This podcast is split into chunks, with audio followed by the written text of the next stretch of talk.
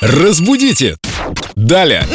И вместе с ароматом чашечки кофе врывается в студию Юлия Фадеева. Здравствуйте, Юлия. Доброе утро. А вам тут вопрос с порога и, по-моему, нелегкий. От Ольги. Здравствуйте. На работе часто приходится слышать такие фразы. Нужно отксерить документы. Хорошо, пойду ксерить.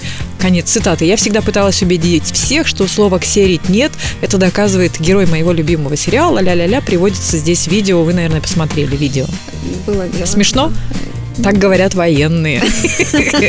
Это вопрос из группы Эльдо Радио ВКонтакте, раздел «Вопросы филологу Юлии». Что скажете, ксерить? Можно Ксерить? говорить? Нет, нет, нет. Ну, А что, Это очень такой снимать разговорный, копию? прям сниженный.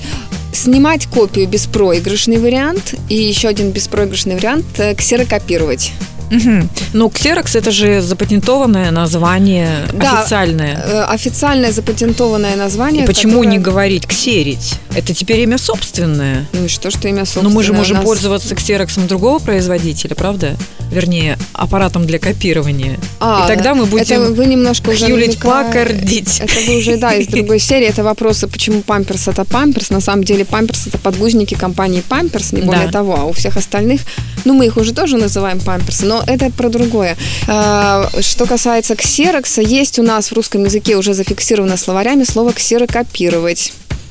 И э, Кто есть- был первым, того имя и внесено в историю. Да, вы представляете, сделали историю. Вот и правильно, я считаю. Кто, кто бы мог Но подумать. Юлия Фадеева нам не разрешает использовать глагол «ксерить», если вы считаете себя грамотным человеком. Абсолютно с вами. Снимать согласна. копию, ксерокопировать. Ксерокопировать. Спасибо. Разбудите! Далее!